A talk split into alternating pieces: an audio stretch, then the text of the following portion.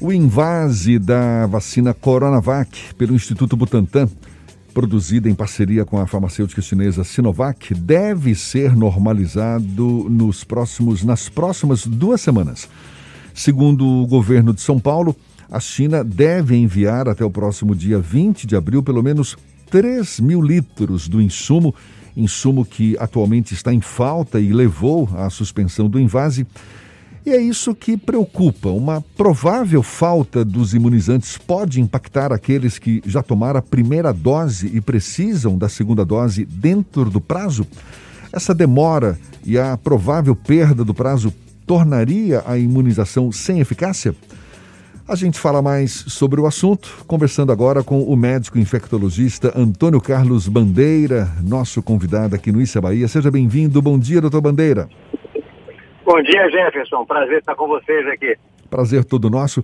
Quem perder o prazo para tomar a segunda dose corre o risco de não ficar devidamente imunizado, mesmo se depois, mais tarde, receber a segunda dose? Seria o caso, por exemplo, de ter que começar do zero, doutor Bandeira? Veja só, essas vacinas, elas na época de estudo, né, que a gente chama de estudo clínico, que exatamente mediu a eficácia delas, elas foram produzidas e foram testadas para serem feitas duas doses nesse intervalo aí de 21 a 28 dias, para que você aproveite um pouco da resposta imunológica é, da primeira dose e aí na segunda dose você tenha uma resposta então mais, vamos chamar assim, mais consistente. Se você faz uma dose só, e você demora muito tempo, muito tempo eu chamaria alguma coisa de 60 dias para mais, é, você corre realmente o risco de ter que iniciar de novo, né? Então, assim, é possível que se isso venha a ocorrer, as pessoas precisem retornar ao esquema original de uma dose, depois, 30 dias depois, a segunda. Doutor Bandeira, e a possibilidade de receber a segunda dose, mas de uma outra vacina? Isso é possível? Complica o esquema de, de, de imunização da pessoa ou é possível?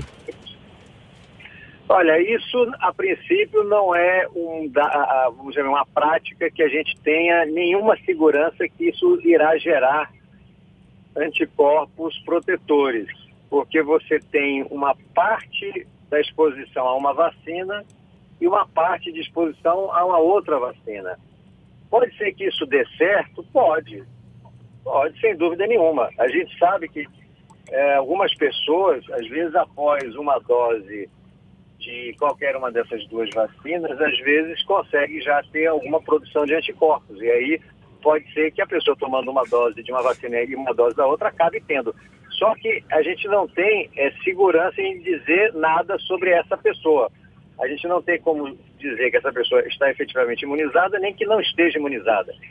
O que, se isso, por exemplo, acontece por um acidente, por uma, um erro de administração, o que normalmente a gente procura fazer é dosar os anticorpos dessa pessoa, especialmente os anticorpos neutralizantes também e a gente vê se há resposta. Se a pessoa teve resposta de anticorpos e de anticorpos neutralizantes está adequada, a gente a princípio considera que apesar dessa, vamos chamar assim, dessa inadequação em relação ao uso das vacinas, o indivíduo esteja protegido. Mas é sempre uma incógnita, né?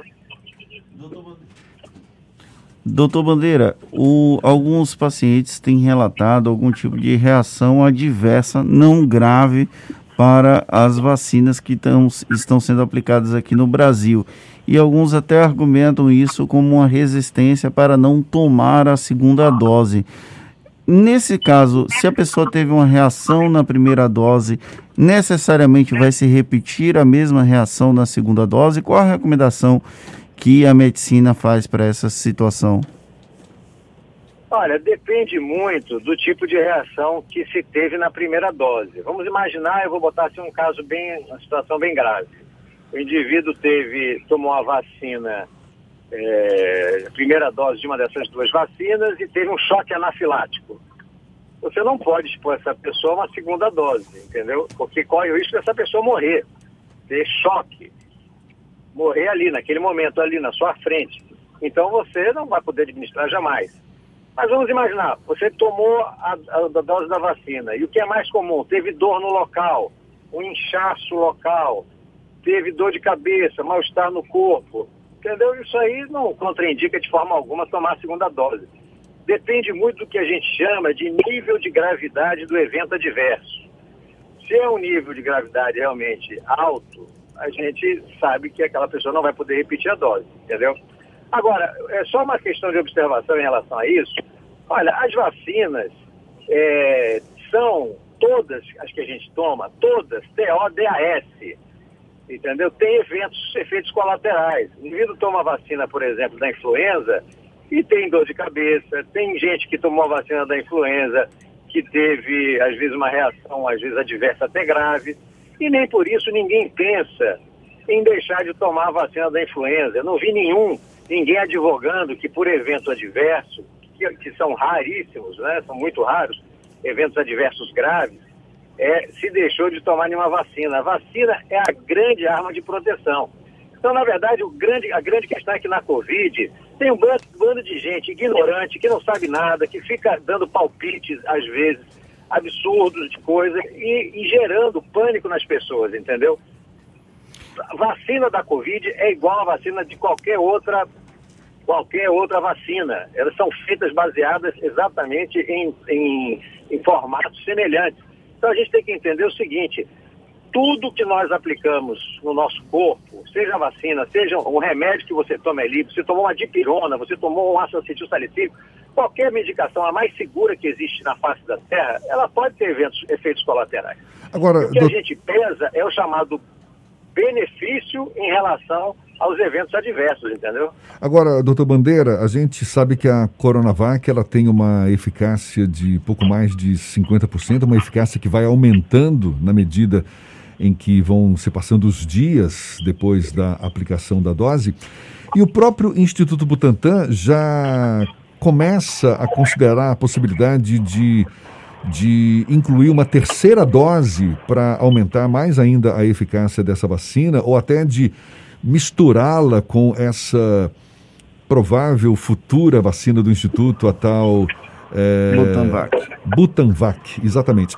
Ou seja, o que eu quero perguntar para o senhor é o seguinte: a gente está com uma vacina, essa Coronavac, que não é das mais eficientes, ou isso não, não procede? Não, você está certíssimo, Jefferson. A vacina Coronavac, ela tem uma eficácia, vamos chamar assim, muito, vamos chamar média, medíocre, né? Medíocre no sentido de média, né? Média, né? não no sentido que seja uma vacina ruim, mas é uma vacina medíocre do ponto de vista de, de eficácia, não, não há dúvida nenhuma. A eficácia dessa vacina é de 50%, na verdade, não é isso? Exatamente. A gente tem 50% de eficácia. O que se, é, que a gente coloca é que, do ponto de vista epidemiológico, do ponto de vista populacional, é melhor você ter 50% das pessoas protegidas tomando a vacina do que ter zero, entendeu?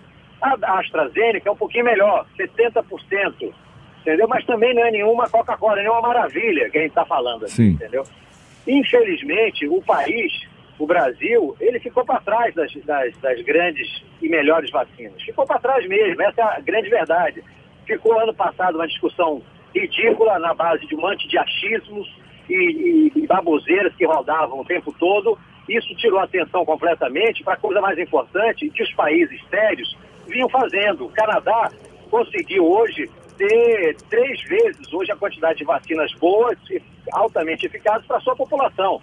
E nós ficamos nessa, numa, numa paralisia, numa discussão infrutífera e que gerou, e graças a Deus que é, a gente tem que agradecer, se ajoelhar, olhar para os céus e agradecer que o Instituto Butantan conseguiu pelo menos produzir a Coronavac e a Fiocruz conseguiu, com a parceria com a AstraZeneca e a Universidade de Oxford, produzir essa vacina. A gente tem que agradecer mesmo, porque se não fossem essas duas entidades de, de da ciência que saíram na frente aí para fazer, a gente não teria nada. A gente estaria com um prato vazio hoje, tá certo? E a gente pelo menos tem hoje arroz com feijão. A gente não tem hoje caviar, tá certo? O caviar talvez chegue mais adiante, mas a gente tem agora é arroz com feijão. Doutor Bandeira, uma outra questão que sempre suscita dúvida é essa demora do processo de imunização massivo aqui da população brasileira. Isso pode gerar a formação de novas cepas resistentes a vacinas. Quanto mais demorarmos no processo de imunização da população, maior risco do coronavírus acabar, digamos, fortalecido nesse processo da pandemia? Olha, é, eu não tenho dúvida, é que, eu não tenho, eu não tenho dúvida que a gente precisa de rapidez, entendeu? 93 e 81. A gente é, precisa de rapidez. Então a gente, isso aí pode efetivamente ter consequências, sim. Doutor Antônio Carlos Bandeira, médico infectologista, muito obrigado pela sua disponibilidade, pela atenção dada aos nossos ouvintes. Bom dia e até uma próxima. Bom dia para você, Jefferson, e todo mundo aí do programa. Obrigado.